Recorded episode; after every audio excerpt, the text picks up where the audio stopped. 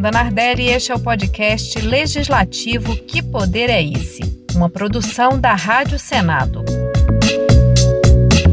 No episódio de hoje, o assunto é a transparência dos atos do Poder Legislativo. Vamos falar sobre o princípio da publicidade e sobre a necessidade de tornar públicas as decisões tomadas no parlamento.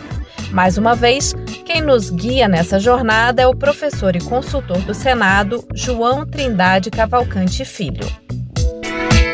João, hoje o nosso episódio vai ser sobre um princípio do processo legislativo que tem tudo a ver com transparência, né? Que é o princípio da publicidade. Vamos falar um pouquinho sobre ele. Pois é, Fernanda, essa, essa questão da publicidade, eu diria até que é uma das razões de ser do processo legislativo, tá? Porque, assim, existe uma forma de você produzir leis que não seja pública, mas ela também não é, com perdão do trocadilho, republicana. Você tem como produzir leis sem ter publicidade, mas isso vai trazer para a lei um déficit de legitimidade, um déficit de transparência, um déficit de reconhecimento social. Não basta que a lei seja boa, é preciso que a lei seja feita de uma maneira que traga participação social, de uma maneira na qual a sociedade se veja espelhada, ou, claro, numa sociedade hipercomplexa, como é que a gente vive, numa sociedade plural, de pluralidade também de interesses, uma lei sempre vai desagradar uma ou outra parcela da sociedade, mas é importante o procedimento, sabe? É importante que se saiba que aquela lei foi feita de uma maneira em que todos puderam conhecer, em que todos puderam participar, em que todos acompanharam como é que aquela lei tramitou desde a propositura até a aprovação. É claro que nos meandros do processo legislativo, a gente vai ter as negociações de gabinete, a gente vai ter os acordos que são até determinado momento sigilosos, mas é importante que o processo legislativo em si, que o processo legislativo formalizado, ele seja público, e mais do que público, que ele seja acessível ao público. Quer dizer, não basta que o processo seja público, é preciso facilitar o acesso do cidadão a essas ferramentas. Eu acho que nesse ponto aí a Câmara e o Senado Federal têm um papel muito interessante, até um papel pedagógico, sabe? De trazer transparência e tornar os sites, os, os ambientes de acesso, ao, de consulta ao processo legislativo um pouco mais amigáveis. Você tem algumas assembleias legislativas, algumas câmaras municipais, em que para você achar uma determinada tramitação, você tem uma dificuldade imensa. Você tem aquilo, você sabe que aquilo está público, mas aquilo não está acessível. Isso traz uma, um, um déficit de legitimidade. Então, acho que o processo legislativo carece de uma publicidade, talvez até mais do que os processos administrativos, os processos judiciais. Realmente, um processo legislativo que não fosse público, ele perderia bastante em legitimidade, em reconhecimento social. A partir do momento em que o parlamentar apresenta um projeto né, na Casa legislativa, o cidadão ele tem que ter acesso a esse texto desse projeto e aos caminhos que ele vai percorrendo, é isso? Exatamente, e não só ao texto original, porque como a gente já comentou aqui em outros episódios do nosso podcast, tem muito, muita emenda, né? tem muita modificação pela qual o projeto vai passando ao longo da sua tramitação. E é preciso que todos esses atos estejam públicos. O projeto original, o parecer da comissão, os votos em separado, quer dizer, quem na comissão discordou daquele conteúdo do parecer, os vários pareceres das várias comissões, as emendas, as audiências públicas e principalmente a lista de votação final quer dizer, cada parlamentar como votou, por que votou, em que sentido, votou sim, votou não. Isso faz parte da dinâmica social, inclusive, de você ter uma cobrança, ter uma accountability, né? ter uma prestação de contas em relação ao cidadão. Então, é preciso que todos os atos do processo legislativo estejam públicos, publicados e acessíveis para que o cidadão comum e às vezes nem só o cidadão comum individualmente, mas as entidades associativas também tenham acesso a isso. Então, possam debater, possam analisar. possam verificar algum eventual falha, alguma eventual nulidade. Então, é preciso que haja essa transparência em todas as etapas do processo legislativo. Todas as proposições legislativas apresentadas no Congresso estão disponíveis na internet. Com o número da proposta, você pode ter acesso ao texto inicial, ao relatório, às emendas e às fases pelas quais o projeto passou. Em maio de 2021, essa consulta ficou ainda mais fácil com o lançamento de um portal que reúne todos os projetos do Senado e da Câmara no mesmo lugar. Antes, o cidadão que quisesse ter acesso a todas as informações tinha que ir primeiro em um site e depois no outro. E para complicar um pouquinho mais, a numeração dos projetos nas duas casas era diferente.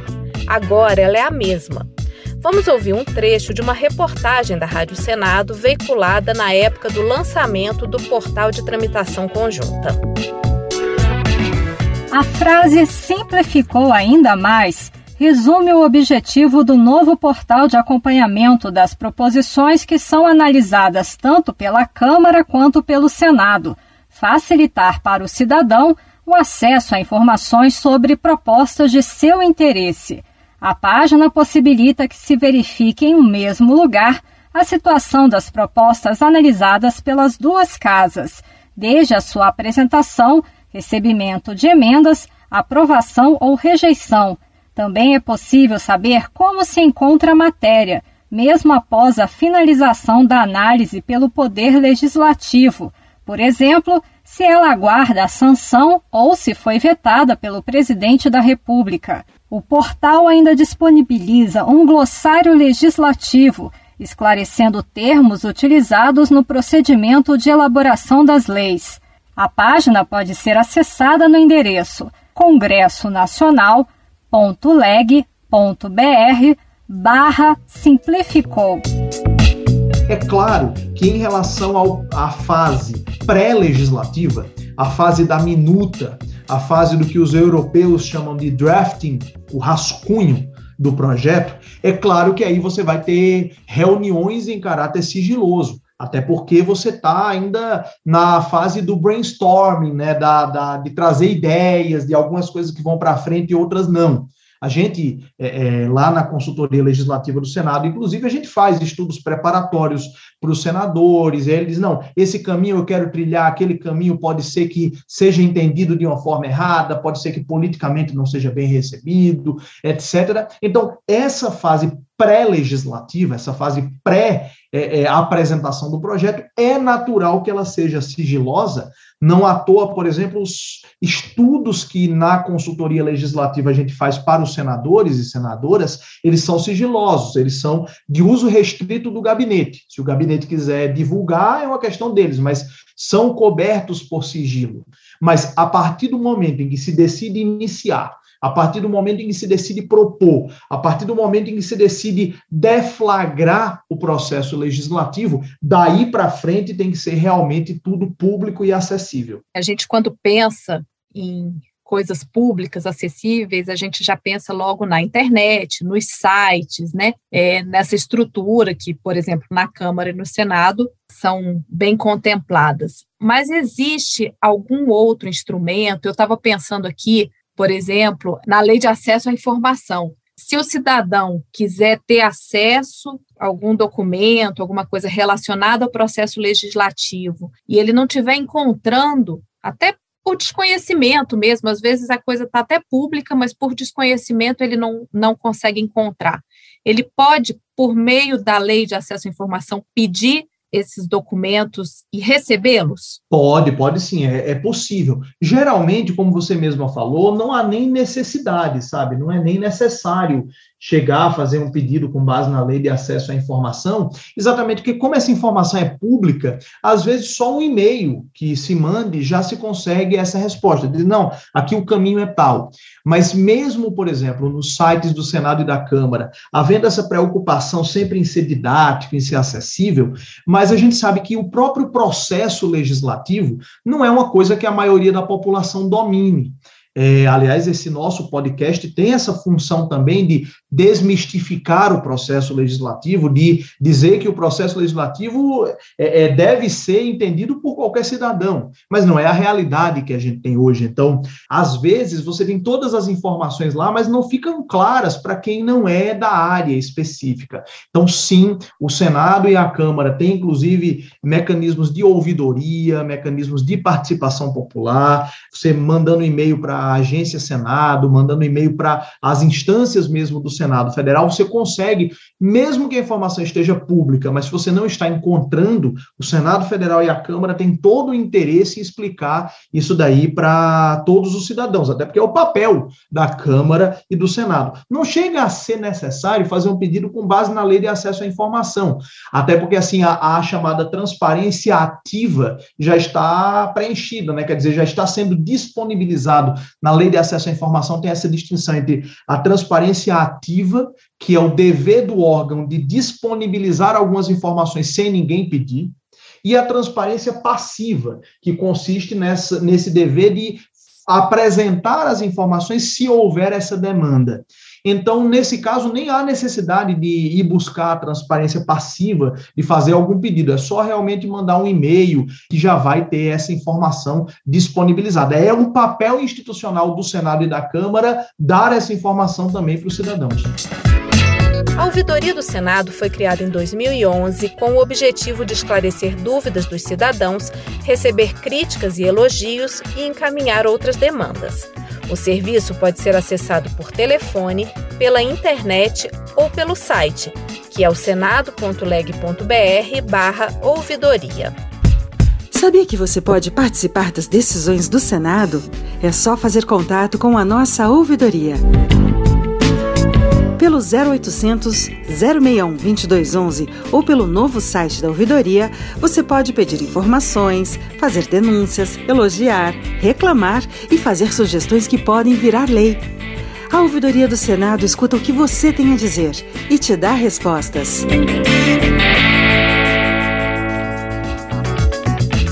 Os veículos de comunicação das casas legislativas, né, como você citou a agência Senado, a TV, a rádio, né? A Câmara também tem. Esses veículos, eles ajudam, assim, nesse processo de publicizar a tramitação, os projetos? Fernanda, eu não diria nem que eles ajudam. Numa era da informação, eu acho que eles são decisivos, porque basta você ver como se popularizaram determinadas transmissões da Rádio Senado, da TV Senado, quando você tem determinadas sessões que são mais emblemáticas, eu lembro, por exemplo, da sessão preparatória, das reuniões preparatórias para a instalação da 56ª legislatura, em que teve lá uma eleição bastante acirrada entre o senador Davi Alcolumbre e o senador Renan Calheiros, aquilo dali mexeu com a população, entende? O pessoal acompanhava, tinha torcida organizada, então foi uma coisa bonita de se ver, sabe? Assim, é, é, é interessante você ver a população se engajando nisso. E sem dúvida alguma, isso não seria possível se não houvesse a transmissão em tempo real pela TV Senado e pela Rádio Senado, por exemplo. Então, numa era como a atual, essa transmissão eu diria até que é um caminho sem volta, sabe? Graças a Deus. É, é, papel realmente da TV Senado e da Rádio Senado e da TV Câmara também levar isso, essa realidade aos cidadãos. É, em relação às, a essas TVs de natureza pública, existe uma certa controvérsia em relação à TV Justiça, porque Há quem argumente, por exemplo, que a transmissão dos julgamentos em tempo real faz com que os ministros do Supremo estejam mais preocupados na audiência do que em dar a melhor solução para o caso concreto. Mas acho que isso é uma discussão que pode ser feita, apesar de eu achar que também é um caminho sem volta, mas essa discussão pode ser feita em relação ao judiciário. Em relação aos poderes de natureza política, e mais ainda em relação ao poder legislativo, que tem esse dever de prestar contas à população, me parece que é não apenas um caminho sem volta, como é um papel absolutamente primordial. Eu, eu vou até te dizer, eu, na qualidade de cidadão, já fiquei uma vez é, é, até um momento de desabafo aqui, eu fiquei revoltado que eu estava acompanhando a votação do Senado, tudo bem que eu sou servidor do Senado, tenho que acompanhar algumas coisas, mas nem era o caso, era só uma sessão que eu tinha interesse mesmo como cidadão, e aí teve que ser interrompido na rádio para passar a voz do Brasil. E eu disse, nossa, mas não, não, não interrompe, estava num momento tão interessante, era quase uma disputa de pênaltis, sabe? Então, assim, é, é, é interessante, não dá para imaginar como seria acompanhar a rotina do Senado e da Câmara sem ter esses mecanismos de transmissão em tempo real. E mais ainda, e feitos de forma profissional, né? Porque uma coisa é fazer uma live aqui, outra coisa é ter repórteres, editores, câmeras, de natureza profissional mesmo para dar um serviço de qualidade. É diferente. Agora, você falou da Voz do Brasil, eu vou ter que prestar um serviço de utilidade pública. Com a lei da, que flexibilizou a veiculação da Voz do Brasil, essa orientação agora mudou. Isso tem pouquíssimo tempo. Mudou e quando o Senado tiver com sessão deliberativa, né, ou seja, quando tiver tendo uma votação, não é a fase de discurso, de pronunciamento, mas a, a, as sessões estiverem em votação, a Voz do Brasil não entra às 19 horas. Então, continua com a sessão e, e, a Voz do Brasil entra às 22 horas. Aí é claro que se a sessão for uma sessão que se prolongue até depois das 22 horas, aí não tem saída, porque realmente é obrigatória a veiculação da Voz do Brasil. Mas pelo menos a gente ganhou essa flexibilidade e diminuiu as chances assim de as pessoas perderem, como você falou aí, a disputa dos pênaltis, né?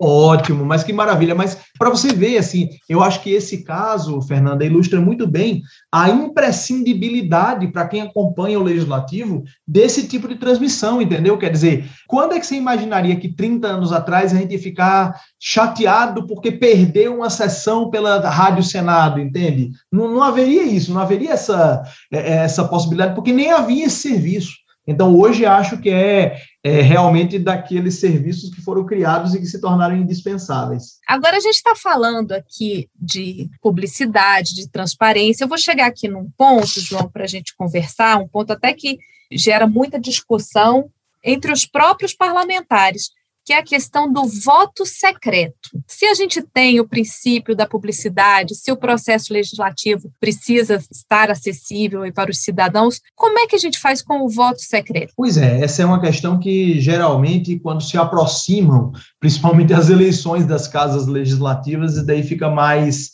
candente essa discussão sempre foi uma coisa difícil de você compatibilizar, né? Quer dizer, como é que dentro do processo legislativo eu tenho alguns tipos de deliberações que são secretas. Acho que a, grande questão do processo legislativo que tinha um voto secreto era a questão do veto, né? A análise dos vetos presidenciais, que Talvez para proteger o parlamentar em relação a uma possível retaliação do Poder Executivo, se previa na Constituição que a deliberação do Congresso sobre o veto presidencial seria feita mediante o voto secreto. Isso acabou com a emenda 76 de 2013, aliás, a emenda na qual eu tive a, a honra de trabalhar, aquela que ficou conhecida como a PEC do voto secreto do voto aberto, desculpe, e que acabou praticamente com o voto secreto no parlamento brasileiro. Hoje em dia você tem a votação secreta para determinados atos muito específicos, basicamente escolha de autoridades, quer dizer, aprovação de escolha de autoridades, aprovação de ministro do Supremo, de procurador-geral da República, e também para eleição das mesas diretoras. E mesmo no caso da eleição das mesas diretoras, tem uma certa controvérsia, porque essa previsão do voto secreto está só no nível regimental, não está no nível constitucional. Hoje em dia, Fernanda, e aí e acho que isso daí é uma manifestação do poder constituinte que responde à tua pergunta, hoje em dia, no processo legislativo mesmo, no processo constitucional de formação das leis, não há nenhum ato que tenha voto secreto mais. Existem hipóteses pontuais de voto secreto, mas em matéria de escolha de autoridades, de eleição de mesa diretora e de aprovação de escolha de autoridades pelo Senado. Mas no processo legislativo mesmo, a última hipótese de voto secreto caiu com a emenda 76 de 2013. E me parece que justamente porque o constituinte derivado, o constituinte reformador, ele entendeu que não haveria como compatibilizar esse princípio da publicidade com uma deliberação do processo legislativo ocorrendo de forma secreta. Então, acho que isso daí é, é, já pode ser encarado, inclusive, como um reforço desse princípio da publicidade no âmbito do processo legislativo brasileiro. Do voto aberto foi promulgada em novembro de 2013. E eu resgatei aqui mais uma reportagem da Rádio Senado da época para entender melhor a proposta. Ao promulgar a proposta de emenda à Constituição, que acaba com o voto secreto nos casos de cassação de mandato parlamentar e apreciação de vetos, o presidente do Senado, Renan Calheiros, do PMDB de Alagoas, destacou que a iniciativa aproxima o parlamento da sociedade, que defende transparência nas decisões do legislativo. Ele rebateu o entendimento de alguns senadores quanto à validade da proposta, já que os regimentos da Câmara e do Senado ainda mantêm o voto secreto no julgamento de políticos. Renan Calheiros ressaltou que a Constituição se sobrepõe a qualquer norma. Nada se sobrepõe à Constituição. A Constituição é a lei maior do país. Não é um regimento de qualquer casa que vai se sobrepor à Constituição. A mudança constitucional foi para exatamente abrir o voto que estava excepcionalizado na Constituição nesses dois novos casos. O relator, senador Sérgio Souza, do PMDB do Paraná, lamentou a não aprovação integral da proposta da Câmara, que previa ainda o fim do sigilo na eleição para as presidências da Câmara e do Senado e na indicação de autoridades, mas admitiu que a parte aprovada representa um avanço para a sociedade. Outra questão aqui que eu queria saber se tem relação com o princípio da publicidade é a questão da publicação das leis. Eu não sei se, ela, se essa publicação das leis entra como um princípio do processo legislativo, mas se entrar, aí eu gostaria que a gente conversasse um pouquinho sobre isso, né? De que a lei só vale a partir do momento que ela está publicada e onde que ela tem que ser publicada, essas questões assim. Isso daí é uma decorrência desse princípio da publicidade, quer dizer, a lei ela, a gente diz que ela existe, que ela tem existência, que ela entrou no mundo jurídico a partir do momento em que há sanção. Mas a lei ainda não é eficaz, a lei ainda não tem condição de produzir os seus efeitos, porque ela só irá produzir os efeitos a partir do momento em que for publicada, em que houver a divulgação oficial desse conteúdo da lei. Existem leis que entram em vigor após a sua publicação, Existem leis que ainda passam um período antes de entrarem em vigor, são as leis que têm um período de adaptação, o período da chamada vacatio legis, mas nenhuma lei pode entrar em vigor antes da sua publicação. Não existe essa possibilidade. A publicação é condição de eficácia da lei. E isso vem exatamente, Fernanda, do princípio da publicidade. Quer dizer, quando a lei de introdução às normas do direito brasileiro, a famosa LINDB, vem lá e diz que ninguém se excusa de cumprir a lei alegando que a desconhece, isso vem pelo fato de que toda lei tem que ser publicada para poder ser obrigatória. Diga-se de passagem, isso não é um requisito só da lei, isso é um requisito de qualquer ato jurídico público. Qualquer ato jurídico do poder público tem que ser regido pela publicidade, tem que ser regido pela divulgação. Só vai produzir efeitos em regra após a publicação. Nesse sentido, por exemplo, a lei de licitação, a lei 14133 de, de 1 de abril de 2021, ela prevê, por exemplo, que a publicação também é condição de eficácia para os contratos administrativos. A mesma lógica que vai se aplicar à lei. Quer dizer, a publicação talvez seja exatamente o momento que mais concretiza esse princípio da publicidade. Não à toa, é a última etapa que integra o chamado processo legislativo. E essa publicação, ela tem que ser feita em órgãos oficiais? Onde que ela pode ser feita para ser considerada oficialmente publicada e para que a lei comece a valer? Sim, ela tem que ser publicada no diário oficial de cada ente federativo. No caso federal, no diário oficial da União, no caso do Estado, no diário oficial do Estado, e assim sucessivamente. É, o Diário Oficial, inclusive, que na esfera federal, ele não é mais publicado em papel, né? Ele foi cessada a publicação em papel e agora ele tem a publicação apenas pela, pela internet, a publicação online. Mas sim, inclusive é bem comum que a gente encontre textos de lei em outros sites no site do Planalto, no site do Poder Legislativo, na plataforma LexML, que é uma consolidação das legislações brasileiras, mas sempre quando você consultar esses textos legais em outros portais que não sejam do Diário Oficial, você vai ter uma advertênciazinha lá no final, dizendo este texto não substitui o publicado no Diário Oficial, quer dizer, não tem efeito oficial. O que tem efeito oficial é o que é publicado no diário oficial de cada ente da federação. E já houve casos de se encontrar inconsistências, de se encontrar falha, às vezes digitalizou errado, tem uma palavrinha errada lá. Então, acontece. E em caso de conflito de versões, vale a versão do diário oficial. Para todos os efeitos, a lei publicada, o texto que vale é o texto publicado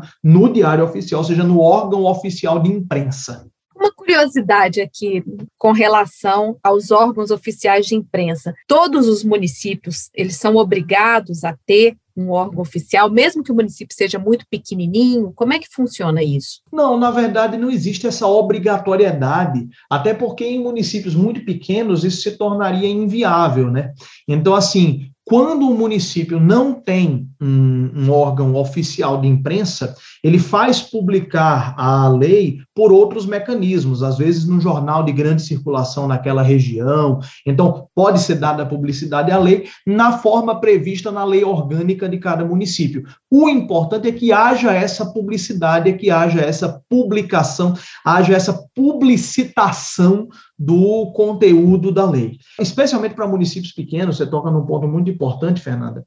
É, há essa dificuldade, tanto que, recorrendo mais uma vez à lei de licitações, a lei 14133 de 1 de abril de 2021, ela previu a criação do PNCP, o Portal Nacional de Contratações Públicas, um portal de natureza federativa, um portal mantido pela União, mas que vai servir para os municípios e estados colocarem os publicarem os editais de licitação e publicarem também os extratos de contrato, etc., exatamente como uma forma de suprir esse problema que alguns municípios muito pequenos têm de como dar publicidade a esse tipo de situação. Aliás, o, o próprio Senado Federal, por meio do programa Interleges, ele tem um programa de intercâmbio de tecnologia, de transferência de tecnologia, em que, inclusive, ele hospeda sites de câmaras municipais de municípios pequenos, exatamente para deixar essa legislação online, para deixar essa legislação acessível. Isso é uma faceta também muito importante do trabalho do Senado e que pouca gente conhece.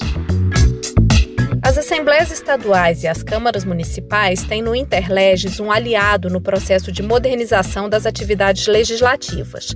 O programa, criado em 1997, oferece consultorias e cursos para os órgãos legislativos, além da transferência de tecnologias que o João mencionou. Durante a pandemia de coronavírus, o Interletes ajudou câmaras municipais a implementar o sistema remoto de reuniões e votações, uma senhora ajuda para manter as atividades dos parlamentares sem abrir mão das medidas de prevenção contra a Covid-19. A cidade de São José, em Santa Catarina, promoveu no dia 31 de março uma sessão histórica. Pela primeira vez no município, houve uma sessão remota do Parlamento Municipal. Parte do sistema que permitiu a reunião foi implementado com apoio do Interleges, instituição do Senado Federal que auxilia o trabalho de parlamentos municipais de todo o país. Quando a gente fala na publicidade, né, das normas, das leis, elas têm que estar publicadas, acessíveis à população, mas elas também têm que estar compreensíveis, assim, existe alguma regra, alguma diretriz assim para redação desses textos, para que eles sejam compreendidos por qualquer cidadão, assim, não fique naquela coisa de, de estar escrito, mas a pessoa de repente lê aquilo ali e não entende o que, que aquele, aquela publicação quer dizer. Sim, essa é uma das grandes preocupações, Fernanda, de quem faz uma lei. A lei tem que ser entendida, a lei tem que ser compreendida. Não tem como exigir o cumprimento de uma lei se a pessoa não tem a compreensão do que, que aquela lei está dizendo, do que, que aquela lei está trazendo. Isso é, já transita um pouco para uma outra área do conhecimento, que é uma área que a gente chama de legística, ou ciência da legislação, ou seja, o estudo da lei. E aí se fala no âmbito da legística que uma lei ela deve ser clara, concisa e direta deve ter ordem lógica, deve ser compreensível. E até a gente coloca uma hierarquia dos defeitos que uma lei pode ter. É, e uma lei ser obscura, uma lei ser incompreensível, é um dos piores defeitos que uma lei pode ter. Exatamente por isso que eu te falei, quer dizer, não tem como exigir o cumprimento de uma norma que não é compreendida. Lembrando que a gente tem que legislar é pensando no cidadão. A gente tem que legislar pensando, como eu brinco com os meus alunos, em seu Zé e Dona Maria, entende? A gente tem que legislar, não, não legisla para especialistas. É claro que determinados tipos de lei são mais voltados para situações específicas. Por exemplo, um código de processo civil. É, é de se esperar que o cidadão comum não vai abrir o código de processo civil, é uma coisa que interessa aos advogados, juízes, promotores. Mas já o Código Civil, não. O Código Civil, quando fala de casamento, quando fala de filiação, quando fala de contrato, isso é uma coisa que todo mundo vai vivenciar. Então, você tem que levar em conta também isso na hora de redigir o texto legal. Mas aí já a gente já está transitando para uma outra área da qual eu gosto muito, que é não a área propriamente do processo legislativo, mas a área da legística, da arte de como redigir e como dar o conteúdo à lei. E a gente encerra aqui o penúltimo episódio do nosso podcast, que conta com a participação do professor e consultor do Senado, João Trindade Cavalcante Filho. Hoje conversamos sobre o princípio da publicidade e a importância da transparência no processo legislativo. Na próxima semana, vamos encerrar nossa primeira temporada falando sobre o bicameralismo. Vai ser um papo interessante e eu espero você. Podcast legislativo Que Poder é Esse é uma produção da Rádio Senado com sonorização de André Menezes e pós-produção de Luana Correia. No episódio de hoje, usamos trechos de reportagens da Rádio Senado. Eu sou a Fernanda Nardelli e te espero no próximo episódio.